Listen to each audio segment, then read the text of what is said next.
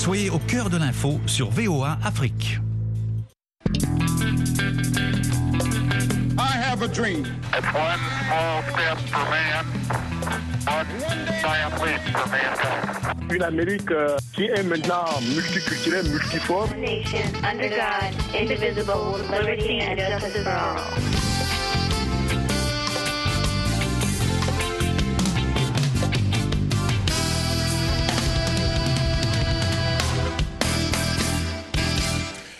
Mesdames, Messieurs, bonsoir. Ravi de vous retrouver dans le cadre de l'Amérique et vous, édition de ce vendredi 11 août 2023. Vous êtes sur VO Afrique. Nous émettons depuis Washington DC, ici même aux États-Unis. Et ce soir, nous nous intéressons à la situation politique au Niger et notamment le rôle de la diplomatie américaine et des autres acteurs, parmi lesquels la CDAO.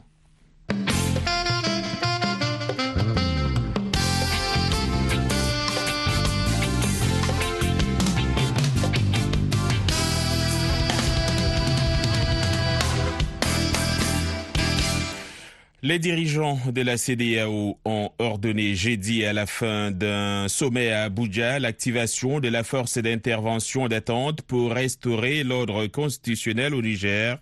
Le président du Nigeria, Bola Tinubu, a, à la tête de l'organisation, avait affirmé avant la lecture des résolutions espérer parvenir à une résolution pacifique, ajoutant tout n'est pas perdu. Le président ivoirien Alassane Ouattara a lui affirmé à la presse avant son départ du sommet que la CDAO était intervenue par le passé au Libéria, en Sierra Leone, en Gambie et en Guinée-Bissau lorsque l'ordre constitutionnel était menacé. Ces dernières semaines, la communauté internationale s'est mobilisée pour régler la situation au Niger Certains, comme les États-Unis, optant plus pour une résolution pacifique et donc diplomatique de la crise, contrairement à la France, mise à tort ou à raison au banc des accusés qui dit s'aligner derrière la position de la CDAO après sa réunion de jeudi. Ce vendredi, l'Union africaine juge inadmissibles les conditions de détention du président Bazoum. Des chefs d'état-major ouest-africains se réunissent à nouveau samedi, demain, au Ghana. Et pour nous accompagner dans cette émission, pour débattre de tout cela, nous avons comme invité ici à Washington, D.C., René Lec. Vous êtes journaliste et analyste politique. René Lec, bonsoir. René Lec, bonsoir. Bonsoir John, vous m'entendez? Oui, je vous entends, merci. Merci d'être là, c'est toujours un plaisir de vous avoir. Euh, lui, ma, lui, Magloire Kemayou est avec nous en direct de Lomé au Togo. Euh, il me semble qu'on l'a perdu. Est-ce qu'on a Cabral Libi, l'honorable Cabral Libi est censé être avec nous, donc nous euh, reviendrons sur euh, euh, tous ces invités tout à l'heure. Mais je vais commencer peut-être par René Lec. déjà, votre avis sur toute cette, situation qui se passe donc au Niger et tout le, le ballet diplomatique qu'on voit à travers cela? Écoutez, John, moi je considère que bon, c'est une euh, série d'événements malheureux. Euh, D'abord, euh, la situation de crise au Niger en interne qui a entraîné un coup d'État militaire. Tout coup est, est absolument condamnable, en particulier des coups d'État militaires. Et bon, c'est une situation malheureuse, mais je crois que la situation encore plus malheureuse, bien entendu, c'est celle qui consisterait à euh, envisager, comme c'est le cas de, euh, de, certaines autorités en Afrique de l'Ouest et dans certaines capitales occidentales, euh, donc d'envisager une intervention militaire. Ce serait amener à trouver une solution désastreuse à une situation déjà tragique. Parce que je pense effectivement qu'une intervention militaire aujourd'hui au Niger, dans les conditions actuelles par rapport à la situation interne au Niger, mais également par rapport à la situation un peu de feu je la qualifierais ainsi qu'il y a dans le Sahel, je pense que ce serait tout simplement désastreux pour les populations. Hmm. En tout cas, on, on suivra euh, cette actualité euh, sur Facebook. Nous recevons également euh, des réactions avant de retrouver nos autres invités. Euh, cette réaction de Dev Onet qui dit si toute l'Afrique euh, se révoltait ainsi, l'ordre mondial sera euh, bouleversé. De Jérémy Nikiema dit c'est la CDAO de la France et non de l'Afrique de l'Ouest. Édouard euh, Compaoré, la CDAO, France est morte et enterrée. Le combat que la CDAO veut faire euh, au Sahel, c'est pour aider la France. Sinon, la CDAO ne gagne rien dans, dans cette euh, situation. Alors, euh, René Lec, les intellectuels sont intervenus dans ce dossier cette semaine. Vous avez écrit avec les autres une tribune. Qu'est-ce que, quel est le message que vous vouliez passer? Écoutez, non, c'est le message que, selon lequel une intervention euh, euh, militaire au, au Niger euh, ne serait n'est pas la solution à la situation actuelle. Il faut trouver, euh, c'est un peu du reste la position américaine que je salue au passage, euh, qu'il faut euh, négocier, qu'il faut trouver une solution pacifique à la à la crise interne.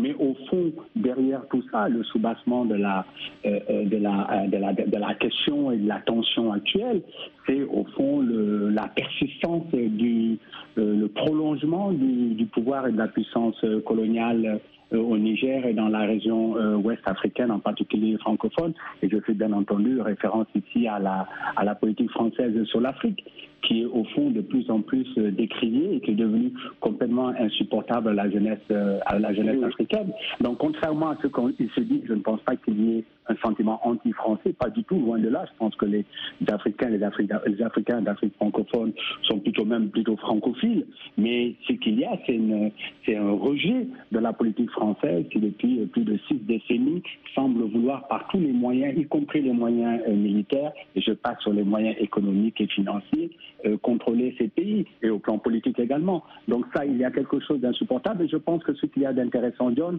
c'est que c'est un, c'est pratiquement la fin, ou c'est l'épilogue, ou c'est peut-être on est au milieu du chapitre, je n'en sais rien, euh, d'un tournant euh, historique, où vraiment euh, la question de l'indépendance et de la souveraineté est posée au centre de l'agenda africain aujourd'hui.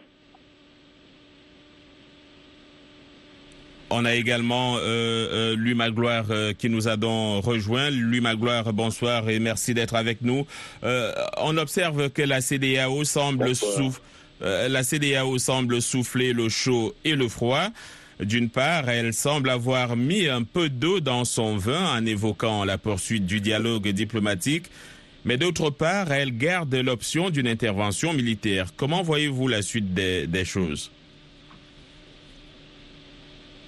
Je crois que la situation au Niger est très préoccupante pour la CDAO parce que le peu de crédibilité qu'il lui restait, elle risque de la dans cette opération au Niger. C'est-à-dire que l'Union africaine a donné un délai de 15 jours aux poutistes pour rendre le pouvoir. Ils ne l'ont pas fait. Mais la CDAO était beaucoup plus euh, ferme que l'Union africaine puisque au-delà des sanctions économiques très dures qu'elle a appliquées contre, la, contre le Niger, elle a donné sept jours. Et au terme de sept jours, il se trouve que ce sont les poutistes qui ont la main. Ils ont nommé des gouverneurs militaires, ils ont nommé un gouvernement et un premier ministre. Et aujourd'hui, il semble avoir l'opinion publique, à la fois au Niger et dans les pays voisins, pour eux. Ce qui rend très difficile une intervention militaire dans ces conditions, parce que non seulement on risque d'avoir des boucliers humains qui vont se présenter, mais il y a les risques aussi d'avoir des relations difficiles avec les voisins, parce qu'il y a le précédent libyen. Et chacun des voisins dit que s'il y avait une intervention militaire aujourd'hui au Niger, on risque de recréer les conditions de l'intervention en Libye qui ont débouché sur l'exacerbation du djihadisme et du terrorisme dans le Sahel. Donc Mm. voilà, à mon avis, ce qui fait que la CDAO, qui a été très vindicative au début, semble mettre de l'eau dans son vin, mais n'a pas abandonné l'idée que toutes les cartes sont sur la table, y compris celle d'une intervention militaire. Euh, merci, euh, Louis Magloire. L'honorable Cabral Libi nous a rejoint. Euh, vous êtes journaliste, analyste politique et député. Vous êtes en direct de Kribi euh, au Cameroun. Euh, Cabral Libi, euh, bonsoir et bienvenue. Euh, ceux qui exigent le retour euh, de Mohamed Bazoum aux affaires parlent de retour euh, à l'ordre constitutionnel. Euh, sauf que l'ordre constitutionnel implique à la fois un ordre, euh, on dirait, on va dire légal et donc conforme à la Constitution, et un ordre légitime dont le socle euh, semble être le soutien de la majorité du peuple. Quelle est l'analyse que vous inspire la situation actuelle au Niger? Bien, bonsoir à vous, euh, John, et bonsoir aux autres panélistes et à tous les auditeurs. J'espère que vous me recevez bien. On vous reçoit, euh. Ok, ben, je voudrais rebondir euh, tout de suite sur ce que vous venez de dire et qui, de mon point de vue, est absolument pertinent. Euh, la CDAO et même la communauté internationale, de mon point de vue, devrait s'abstenir d'initier quelques coups oui, mais frère, de prendre, devrait euh, s'abstenir d'initier, de prendre quelques initiatives militaires que ce soit au Niger, pour au moins deux raisons. Euh, la première, c'est que la CDAO n'est pas prête pour ce genre de choses. Il faut se dire la vérité. C'est vrai que la CDAO s'est dotée depuis 1999 d'un mécanisme de prévention, de règlement, euh, de gestion et de règlement des conflits, mécanisme qui jusqu'à ce jour souffre de grosses lacunes et insuffisances, notamment logistiques, euh, administratives et financières. Donc, on a connu déjà quelques expériences par le passé dans le cadre de la force d'interposition qu'on appelle ECOMOG. On l'a vu il y a quelques années au Libéria, en Sierra Leone, ça s'est terminé de façon catastrophique. Toute chose qui mettait donc effectivement au bout du jour les insuffisances de ce mécanisme de gestion des conflits. Donc ils ne sont absolument pas prêts. Et ce qu'ils veulent faire là à l'emporte-pièce, pour moi, c'est actif et ça va produire malheureusement les mêmes résultats. De- de- de- deuxième chose, sauf à avoir la mémoire sélective, le coup d'État dont nous parlons au Niger est le quatrième, autant que je me souvienne. Il y en a eu un au Mali, il y en a eu un en Guinée-Conakry, il y en a eu un au Burkina Faso. Et à chaque fois, la CDAO, sur ces trois précédents cas, a plutôt pris l'initiative diplomatique de négocier, de transiger et d'échanger avec les poutistes.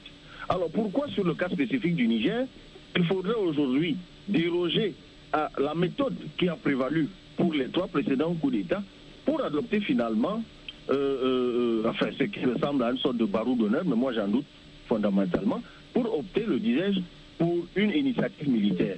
Donc ça n'a absolument, c'est pas crédible, ça ne se justifie pas. Donc quand vous combinez les deux raisons, euh, euh, la non-préparation et euh, une solution de deux poids, deux mesures, ben, vous arrivez fatalement à la conclusion de l'inopportunité de ce type d'initiative. Et ce que vous avez évoqué tout à l'heure, si vous le permettez, j'embraye là-dessus rapidement, ce que vous avez fondamentalement et totalement raison, John, c'est que c'est quoi l'ordre constitutionnel Un ordre constitutionnel est issu des élections. Des élections qui elles-mêmes, oui, d'accord, sont régies par des règles légales. Ça peut être le code des élections et même la constitution. Jusque-là, on est d'accord. Mais ça, c'est la parure. Mais un ordre constitutionnel n'a pas que la légalité comme prédicat, comme attribut. Elle a aussi la légitimité. Parce que la- l'ordre- le fameux ordre constitutionnel dont on parle, si on enlève ordre, l'épithète constitutionnelle, c'est bien la Constitution. Donc, la loi fondamentale. Ah, loi, tiens, loi, volonté du peuple, émanation de la volonté du peuple. Mais regardons-nous dans les yeux.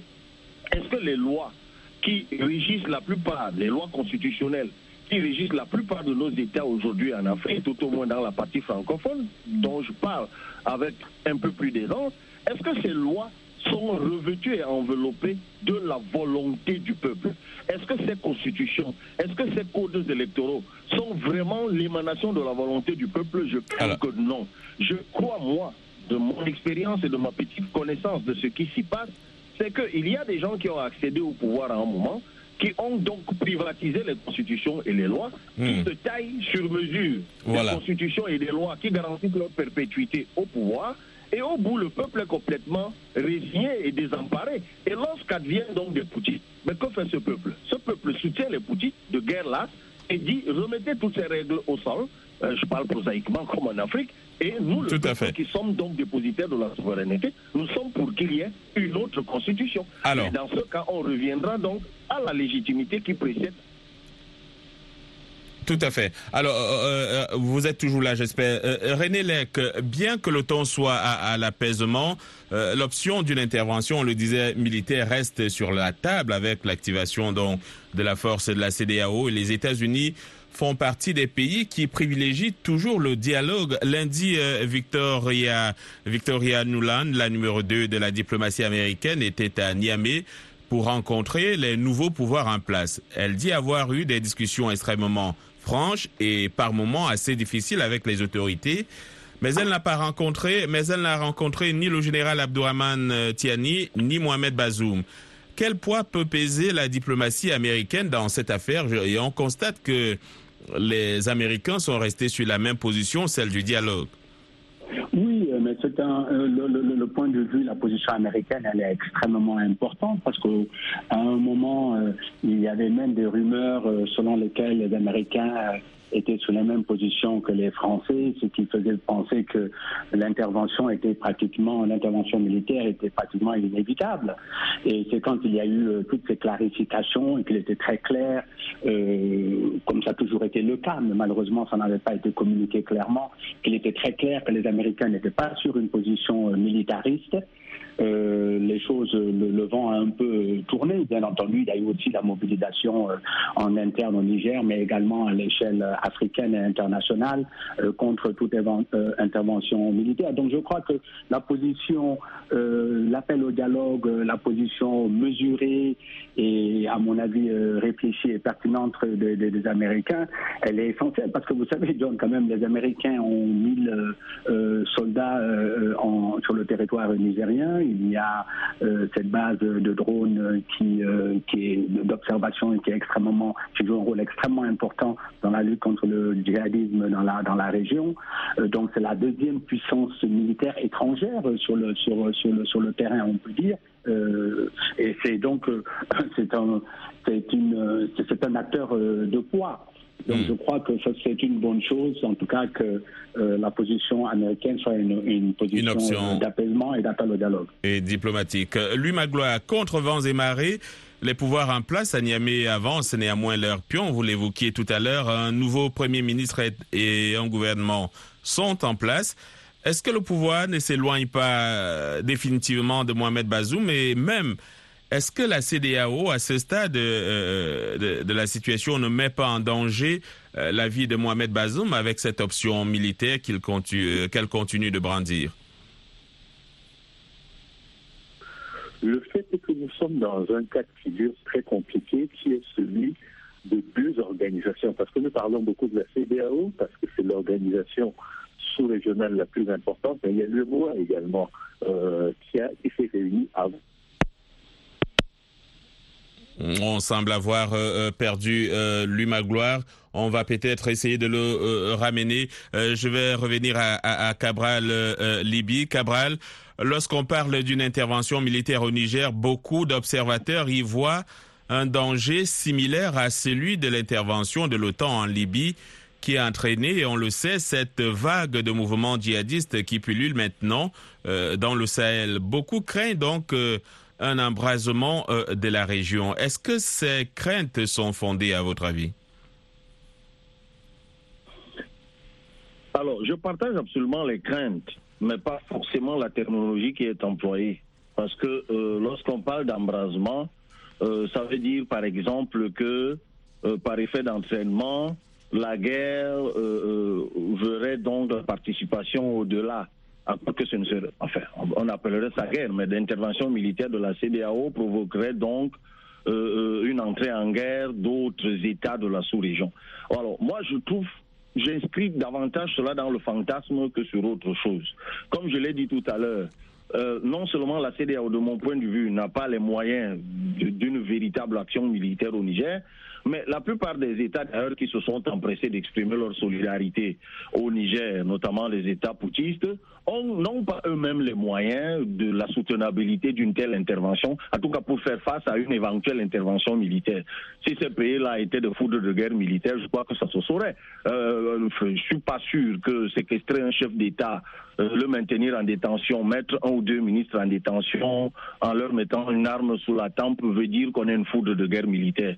Euh, je crois que si c'était le cas, ça se saurait. Si ces pays-là étaient très efficaces militairement, on les verrait à l'œuvre, notamment contre les, les- les djihadistes en tout cas tous les réseaux euh, djihadistes qu'il y a dans cette partie du monde. Et, c'est pour ça d'ailleurs que moi j'étais quelque peu intrigué lorsque j'ai vu les raisons avancées par le général Tchani pour justifier le coup d'État. Il disait insécurité et situation économique. Et moi je me posais la question de savoir, mais insécurité, c'est qui, sur qui doit-on porter le doigt accusateur pointer le doigt accusateur lorsqu'il y a insécurité, certainement en force de défense. Mais peut-être que en filigrane, il essayait de dire que les forces politiques n'alimentent pas suffisamment les militaires. Bon, allons savoir si, depuis que d'autres pays voisins sont devenus poutistes, est-ce que euh, pour autant les djihadistes se sont arrêtés? Je crois que jusqu'ici, euh, c'est aussi grâce au soutien occidental, notamment euh, les bases militaires, que ce soit des États-Unis ou de la France, et de façon conjuguée et combinée, que euh, tout le monde a essayé de faire face au djihadisme. Donc moi, vraiment, euh, les prétentions militaires des uns et des autres s'inscrivent davantage dans une forme d'intimidation mutuelle. Pour, fait, ça ne fait pas sérieux, en tout cas à mon entendement, ça ne fait pas sérieux. Mais toujours est-il que si que l'embrasement, c'est-à-dire la circulation des armes dans cette sous-région, n'a pas attendu euh, le coup d'État au Niger. Euh, non, il y a longtemps que les armes circulent dans cette partie du monde et qu'on ne veut pas véritablement adresser cette question. D'où viennent ces armes qui circulent et qui se retrouvent entre les mains des djihadistes? Mais tout le monde sait où ces armes sont fabriquées et tout le monde sait, quand je dis tout le monde, ceux qui veulent le savoir, savent, savent très bien où est-ce que les gens achètent des armes, comment ils se les procurent et par quels réseaux ces armes circulent. Donc je pense que quand ça fait l'affaire des gens, ben, ils y participent. Quand ça ne fait plus leur affaire, ben, ça c'est vieux comme le monde, ben, ils se rebiffent. Toujours est-il que le spectacle est absolument désolant et que l'Afrique ne mérite plus ce genre de choses. En tout état de cause, ce qui importe aujourd'hui, jamais, nulle part dans l'histoire du monde, la guerre n'a été bénéfique. Ben justement, les conséquences de la guerre, c'est que les hommes meurent, c'est que les armes se retrouvent entre les mains de ceux qui ne devraient pas les posséder et que ceux-ci, lorsqu'ils les possèdent, ben, les utilisent pour du banditisme, pour toute autre sorte de pratique, ou, tout le, ou, ou euh, banditisme ou tout le reste. Donc, mmh. à la vérité, il faut que l'Afrique apprenne à se prendre en main et d'éviter que advienne la guerre. Et Tout pour cela encore, il faut travailler sur la prévention avant de travailler sur la gestion des conflits. Parce que là, maintenant, on va travailler sur la gestion et le règlement des conflits. Mais lorsqu'on est déjà absent dans la prévention, lorsque les constitutions sont tripatouillées, c'est là qu'on doit activer la prévention. Alors. Lorsque les élections sont fraudées, c'est là qu'on doit activer la prévention. Mais Hmm. toujours est-il, je réponds directement à votre question, que si jamais il y a guerre, même si c'est une guerre bancale à laquelle personne n'est préparé, mais ce sera encore plus grave parce que justement, comme ce seront des inexperts et non préparés qui seront au front, ben les armes, ça ira partout et la sous-région sera une Et c'est le, c'est le peuple qui va, qui va, qui va souffrir. Euh, René Lec, il y a un acteur dans toute cette situation dont on parle très peu, c'est la Russie. Euh, Anthony Blinken a fait savoir que même si Wagner n'était pas à l'origine du coup d'État au Niger, euh, il pense qu'il faudrait pas que Wagner profite de cette situation. Que dire de la Russie dans, dans tout ça? Oui, écoutez, ça c'est toujours une question euh, difficile. Moi, je sais qu'on me la pose euh, souvent, mais je ne pense pas qu'elle soit que ce soit une question centrale euh, vis-à-vis par rapport aux enjeux actuels que ce soit localement au Niger, que ce soit dans la région sahélienne et plus euh, généralement euh, dans le rapport euh, de cette Afrique de l'Ouest, de cette Afrique francophone avec euh, l'ancienne puissance euh, coloniale euh, française. Donc je pense que c'est une question qui est franchement secondaire euh, pour euh, les populations africaines, euh, pour les intellectuels africains, pour euh, euh, tous les acteurs euh, euh, dans le dans le jeu. Maintenant, je ne dis pas qu'elle n'est pas qu'elle n'est pas réelle et qu'elle n'est pas importante euh, en tant que telle, euh, mais elle reste secondaire dans le contexte actuel. Et c'est vrai que bon, euh, il y a un véritable euh, problème euh, de, de ces mercenaires euh, de, euh, russes, que ce soit au, au, au Mali, que ce soit au Burkina, euh, aujourd'hui au Niger Voilà. ou en Afrique, en Mm. Centrafrique. C'est un véritable problème, mais je ne pense pas que la résolution de cette question-là Malheureusement. va se faire au niveau de, de ce problème. Merci René, merci à Cabral Libi. Malheureusement, nous arrivons au, tar- au terme de cette émission qui était produite par Michel Joseph. John Lyndon était à la présentation. Merci d'avoir suivi. Vous pouvez réécouter cette émission sur notre site internet www.voafrique.com. Je vous laisse en compagnie de Rosine Monet Zéro pour les informations. Bonsoir.